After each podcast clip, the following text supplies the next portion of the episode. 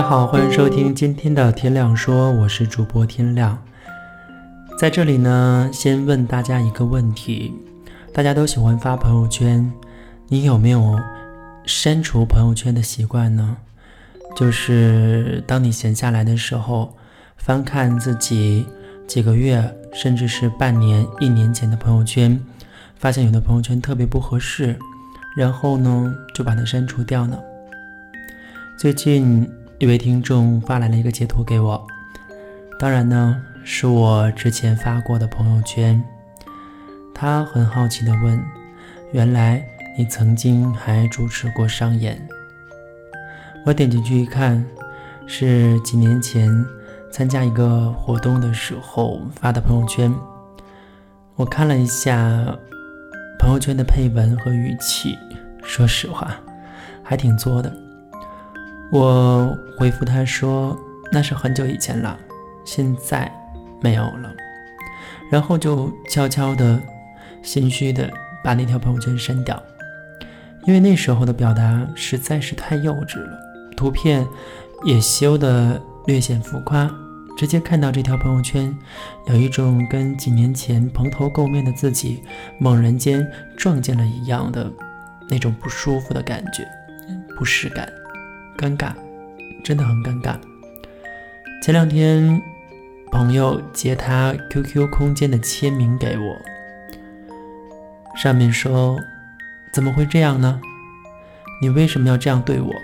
我现在心如刀割。”他说他真的想把过去的自己揪出来，好好的质问一下，当时脑子到底到底是哪里短路了，哪里坏掉了？我哈哈大笑。又很感慨。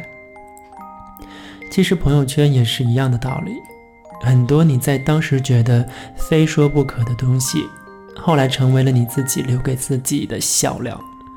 之前认识一个摄影师，他朋友圈很耐看，全是精致的棚拍、美好的模特，先是研习外文的典籍，或者是在家门口的咖啡厅喝下午茶，算是很精英的内容了。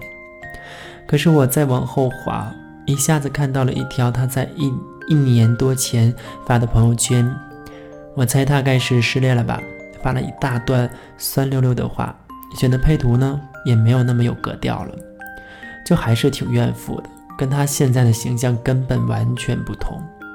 然后我问他，他有点难为情，说他也很想删掉的。很多人都是这样的，不奇怪。纵使现在花好月圆的很，但过去也总有在朋友圈里面歇斯底里的时候。我们用情极深，吃相狰狞，所以跟成长的这一仗打得很不好看，留下了很多张牙舞爪的痕迹。我们自说自话，我们不懂得收敛语气，我们总是为了某个人在深在深夜里吐露心扉，句子里面的失落。满满当当，都不奢求他点赞，是希望他看到就好。朋友圈里曾经藏着你好多好多的卑微，好多好多的不懂事。我朋友圈里也有很多的黑历史，比如一时情绪失控后口诛笔伐的抱怨，比如眼界很窄的时候，一丁点成绩就想锣鼓喧天，再比如。低落的失恋时，絮絮叨叨抒发了一地鸡皮疙瘩的情感，都是些回头看来会万分尴尬的东西。所以呢，我把这些朋友圈都删掉了。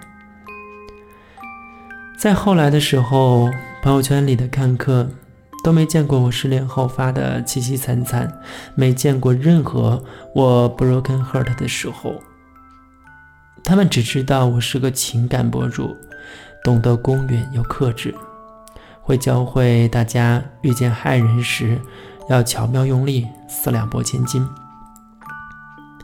我闺蜜之前每次跟男朋友吵架，都会发满身戾气的朋友圈，但没几天就会删掉。大概后来她觉得很不妥当，所以呢，即便是再难受的时候，也只是私聊，朋友圈里。安静很多了。我亲眼见证了她和男朋友度过了漫长痛苦的磨合期，所以呢，在后来听到她的新朋友夸她真是运气好的时候，拥有这么多，嗯，拥有这么完美的爱情，我心里都会唏嘘唏嘘一阵。完美个屁，都是凡人，都很苦的好不好？我跟你讲，不是没伤口，而是很多伤口啊。我们都很乖的填实好了，跟生活周旋多年。越来越计较吃相，发朋友圈都会掂量掂量的，到底要怎么发才能够显得出我又牛逼又很云淡风轻的样子？真的，人人都有过好多吞苍蝇的时刻，但还是想在众生面前光鲜又轻盈。偶尔吧，我还真挺想再看看删掉的那些朋友圈。我们都是趟过了很多心碎的，无数次人世倾轧的，无数次掩面痛哭，而很多分崩离析的时刻，想大声尖叫的时刻，在你朋友圈里昙花一现，被后来终于走出来的自己狠心的删去。可那些绝望，你是真真切切的经历过。就像我认识的那个摄影师，他说。他也很想把那些很哀怨、很不精英的朋友圈删掉，可是他舍不得。如果没有失恋，他不会走上摄影的道路，所以他特意把那些不体面的朋友圈留着，留作纪念。其实，过去的那些痛苦，少一个都不会成全今天的你。之前看张爱玲的传记。书里写他从海上来，事业顺遂，生活优渥，是个轻飘飘的天才。可我们不是，我们是普通人，我们要很艰难地跋涉过粗糙干裂的大地，才能够听到一点点遥远的海声。而那些孤独跋涉的伤口和眼泪，你其实忘不掉的，或者你以为忘记了，可再翻朋友圈，还是历历在目。但你知道。你不能久留的，人生苍茫，纵然荆棘里爬行，终究要自己好好学着担待痛苦，面对痛苦。那些伤口都再见吧，现在的我要重新出发。这里是天亮说，感谢收听，下期节目再会。